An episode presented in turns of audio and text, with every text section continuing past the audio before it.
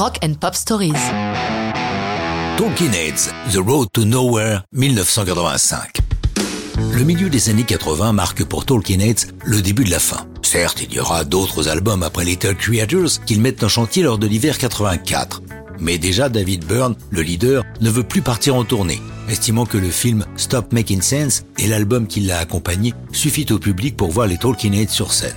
Justement, leur dernier concert en Australie et en Nouvelle-Zélande n'ont pas laissé un souvenir impérissable de l'aveu même de Byrne et de Tina Weymouth. Cette dernière, de son côté, a entamé une carrière parallèle avec son mari Chris Franz, le batteur des Talking Heads.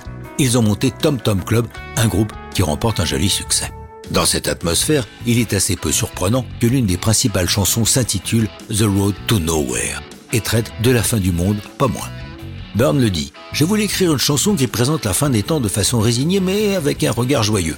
Dans les notes de pochette de leur Best of Once in a Lifetime The Best of Talking Heads, il précise Pour l'apocalypse, je pense que j'ai réussi avec cette chanson. J'ai rajouté le cœur gospel au début parce qu'elle a été trop simple, ça marche sur deux accords. La chanson naît à partir du refrain qui lui vient. We are on a road to nowhere, come on inside, taking that ride to nowhere, we'll take that ride. Tout le texte en découle. Bien que Byrne soit le seul crédité comme auteur et compositeur de la chanson, Chris Franz, le batteur, présente une version différente des débuts de la chanson. Chris avance que c'est à partir d'un tempo de marche que lui avait enregistré seul que Byrne a bâti The Road to Nowhere. Mais les deux hommes se sont fréquemment opposés sur la paternité des chansons du groupe.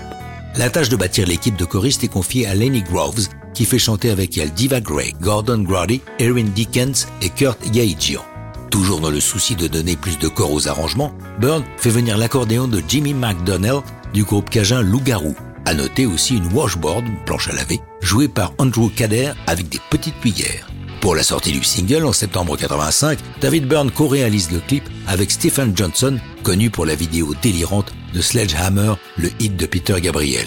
Il se montre à nouveau inventif et elle est nominée comme clip de l'année au MTV Video Awards 86, mais se fait souffler le trophée par le Money for Nothing de Dire Straits. The Road to Nowhere n'a jamais été joué en concert, les Talking n'ayant jamais repris la route. Mais ça, c'est une autre histoire de rock'n'roll.